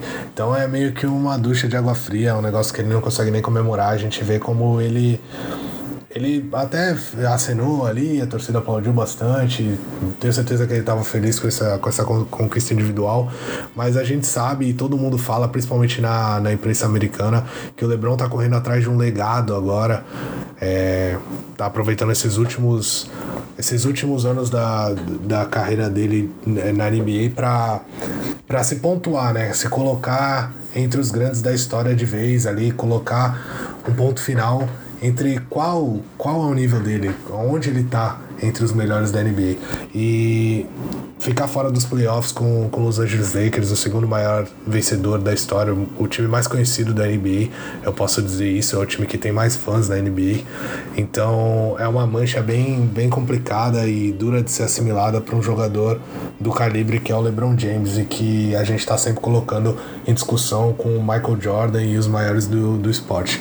Então são coisas complicadas, mas eu acho que é uma marca legal pro LeBron e espero que ele ainda passe aí o, o Kobe, passe também é, o Malone, o Malone e, e se tudo der certo, passe também o Will Chamberlain. O Will Chamberlain não, o Will Chamberlain ele passou já, foi o último que ele passou. O Kareem Abdul-Jabbar para ser o, o líder de, de todos os tempos, que eu acho que ele merece. E que o Lakers pare de fazer burrada. Eu sei que a gente não pode colocar o que acontece do, no Lakers nas costas do LeBron, porque a gente sabe que tem parte, ele tem parte nisso, mas não é tudo culpa dele. Então que o Lakers se ajeite, pare com essa bagunça e dê um time minimamente competitivo para o melhor jogador do mundo. É, esse feito do LeBron aconteceu no meio de uma sequência aí de seis derrotas consecutivas dos Lakers, que seguem ali longe dos playoffs, ainda não estão matematicamente é, fora, mas estão numa situação bem difícil. E essa sequência foi interrompida ontem, graças à tabela da NBA, porque os Lakers pegaram os Bulls e aí conseguiram acabar com a sequência de derrotas e matematicamente eliminaram os Blues é, dos playoffs dessa temporada. Ai, caramba, eu tava contando com os Bulls nos playoffs. Pois é, pô, que pena.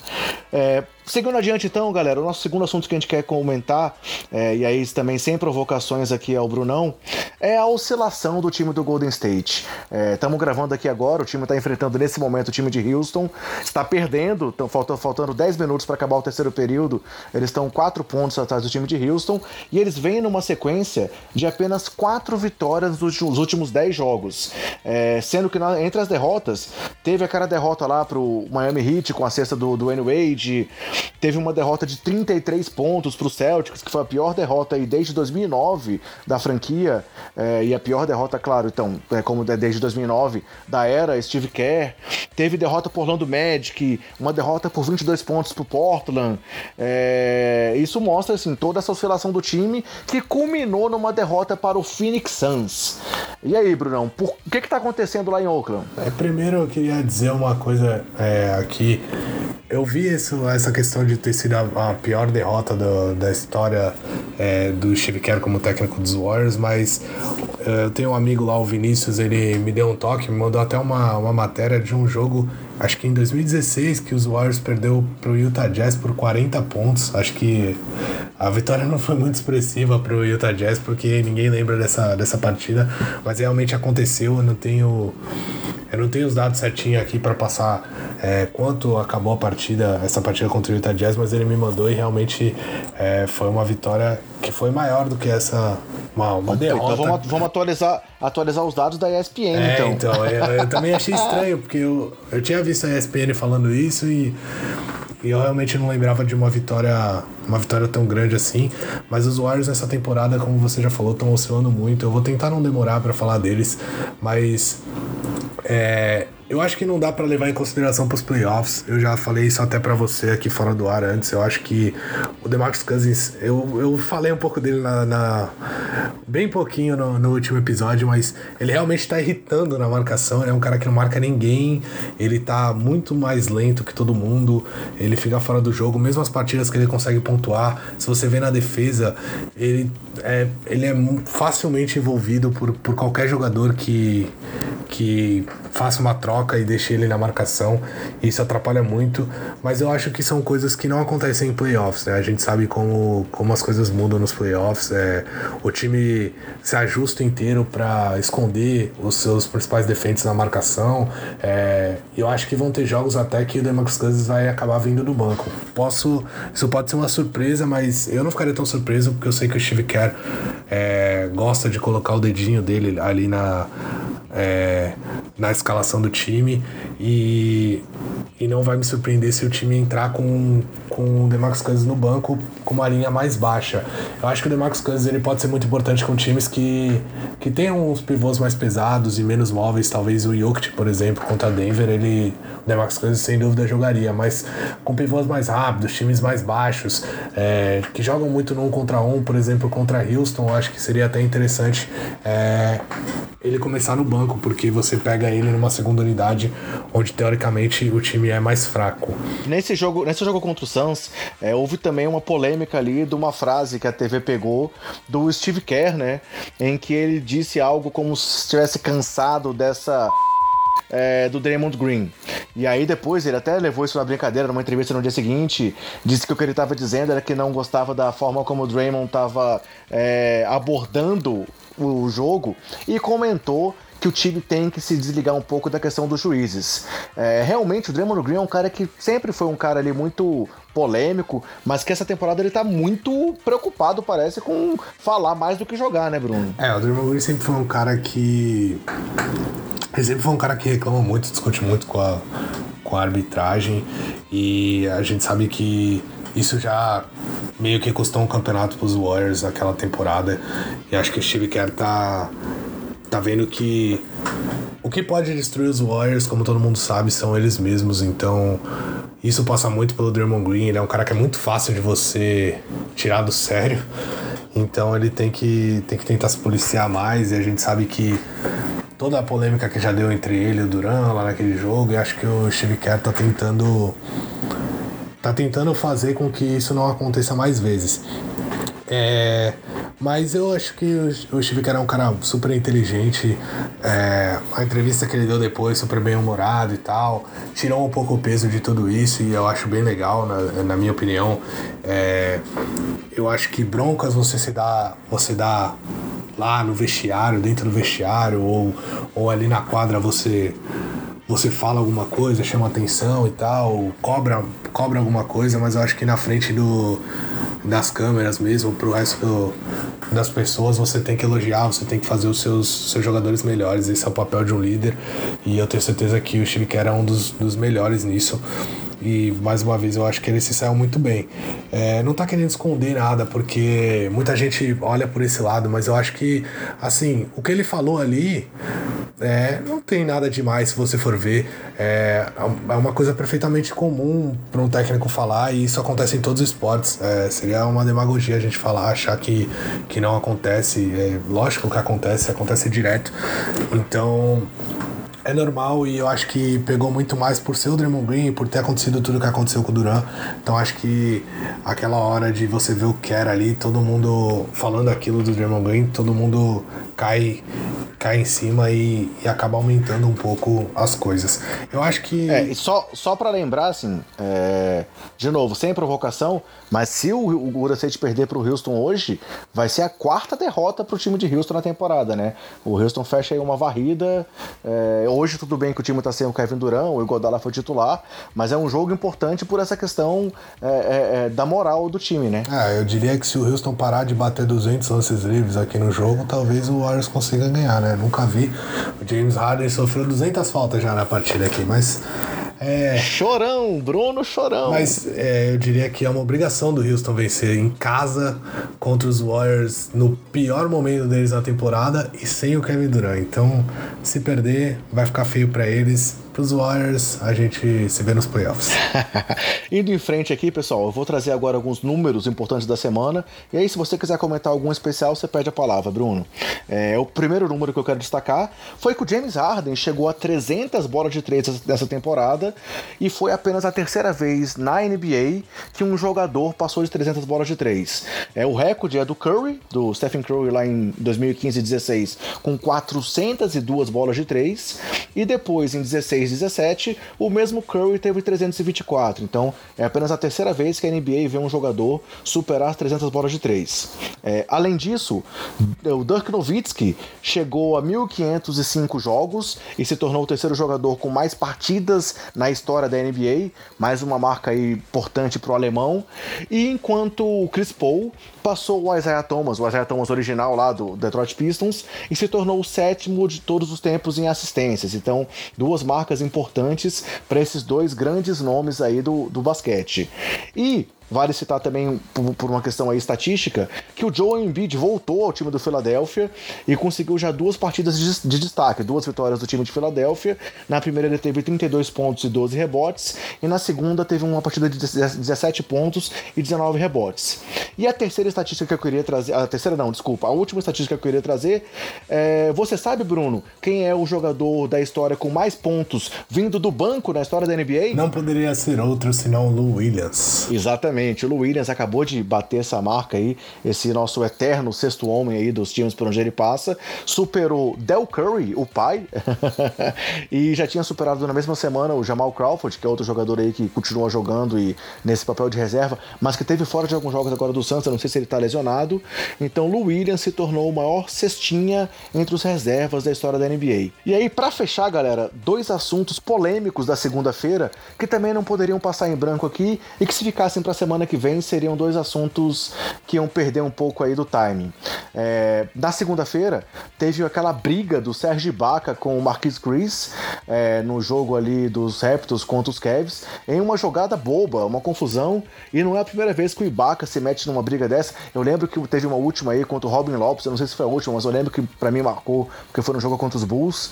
É, o, o, Toronto estava até, até, com aquela camisa azul lá em homenagem aos Toronto Huskies, e foi um quebra-pau feio assim do Lopes e do Ibaka. E agora, mais uma vez, ele tentou ali. O Chris acabou dando umas esquivas boas tal, mas o Ibaka partiu com tudo e foi suspenso por três jogos. E aí há quem, quem questione essa punição, que foi, por exemplo, a mesma do que o Brandon Ingram naquela confusão lá de Lakers e Rockets, sendo que essa briga agora foi muito mais feia. E a segunda treta de segunda, oh, é, é, ficou agora aí, ficou estranho, ficou uma cacofonia, mas é verdade, foi uma confusão com o Russell Westbrook no jogo contra o Utah Jazz, em que a TV também flagrou ele xingando um torcedor e que depois a gente foi saber que esse torcedor tinha feito insultos racistas pro Westbrook.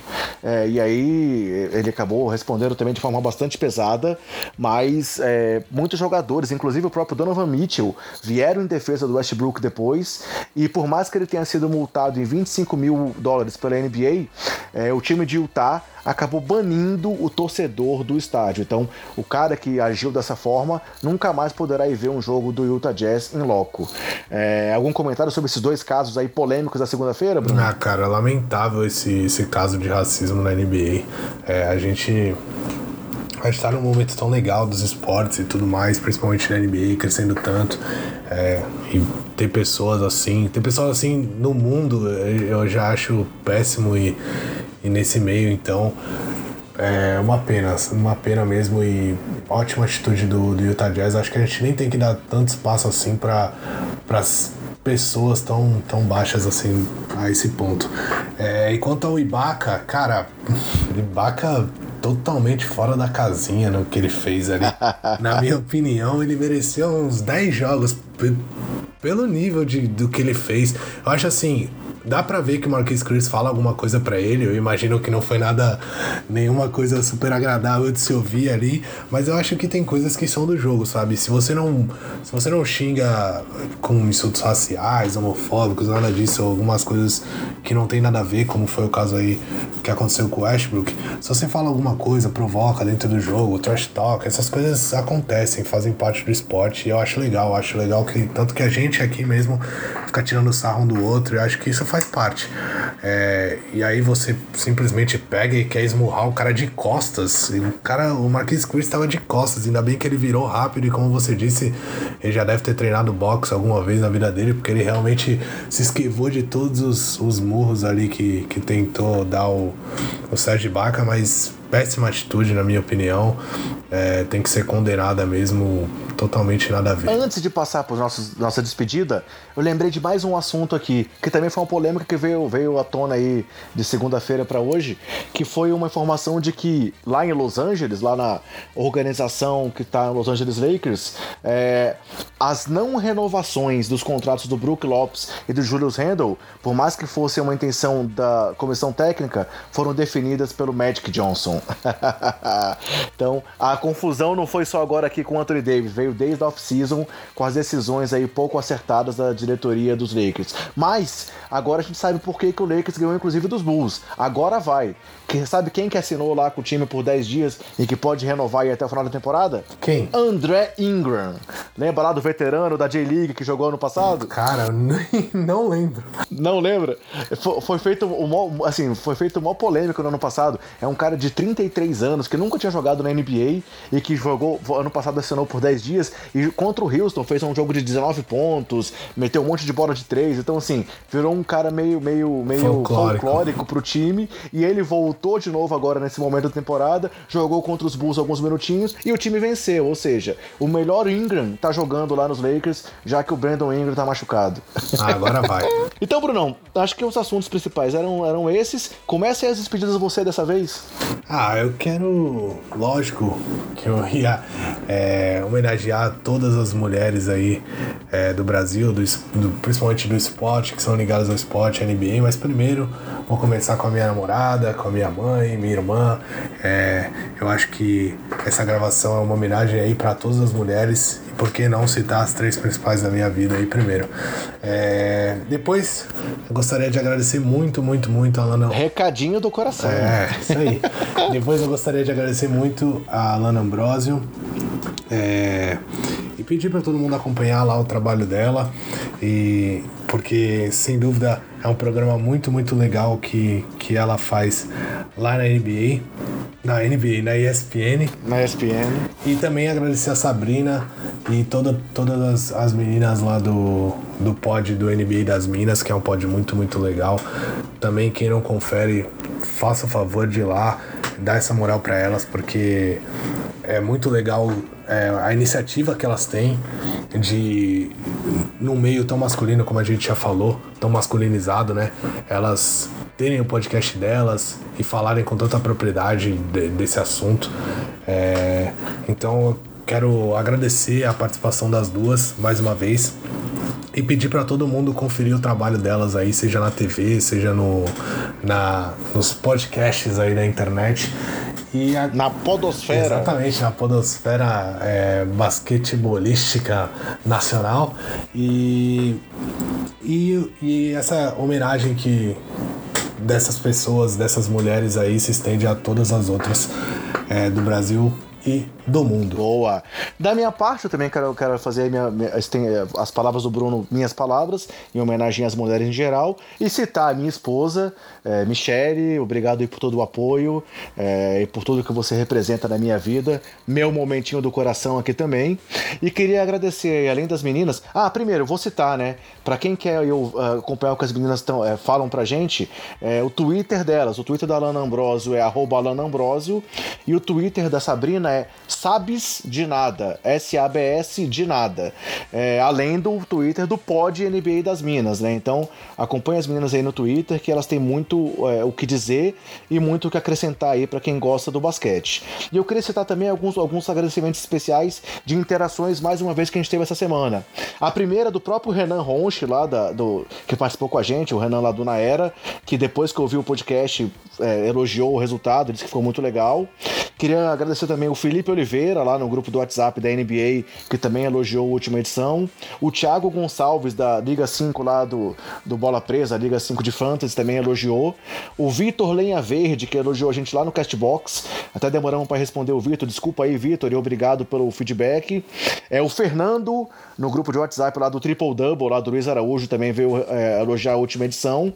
E o Rafael Giuliani, que também participa do grupo do Café Belgrado. É, como você está vendo aí, eu estou em vários grupos infiltrados. eu acompanhei o trabalho da galera, então estou em vários grupos participando. E esse pessoal interagiu comigo nesses grupos, elogiando o nosso trabalho. Então é muito legal ter esse retorno e ver que tem gente que está aí dando apoio e trabalhando. E eu peço que esse apoio agora seja ainda maior, reforçando lá a informação do começo do programa, é, nessa mudança agora de nome. Então ajudem a divulgar o nome Basqueteiros. É, como o Bruno falou, foi um nome que a gente aí é, demorou muito para escolher, mas achamos que foi um nome muito legal. Então o nosso podcast agora se chama Basqueteiros. Procure aí nos agregadores, procure lá no Anchor, no Spotify, pelo nome Basqueteiros. E procure nas redes sociais pelo Basqueteiros NBA. Então, Vamos seguir trabalhando, tentando trazer um conteúdo de qualidade para vocês, tentando continuar trazendo sempre um convidado, sempre que a gente puder um convidado especial e tentando trabalhar para melhorar cada vez mais o que a gente consegue produzir, né, Bruno? É isso aí, André. Valeu pessoal todo que dá feedback aí pra gente e vamos juntos pelo bem da NBA e, e das coberturas sobre o basquete aqui do Brasil. Principalmente as femininas. Valeu, galera. E ó, preparem, aguardem que na semana que vem temos uma ideia especial pro podcast 30, tá? Se der certo, vai ser muito legal. Valeu, galera. Até semana que vem. Até mais.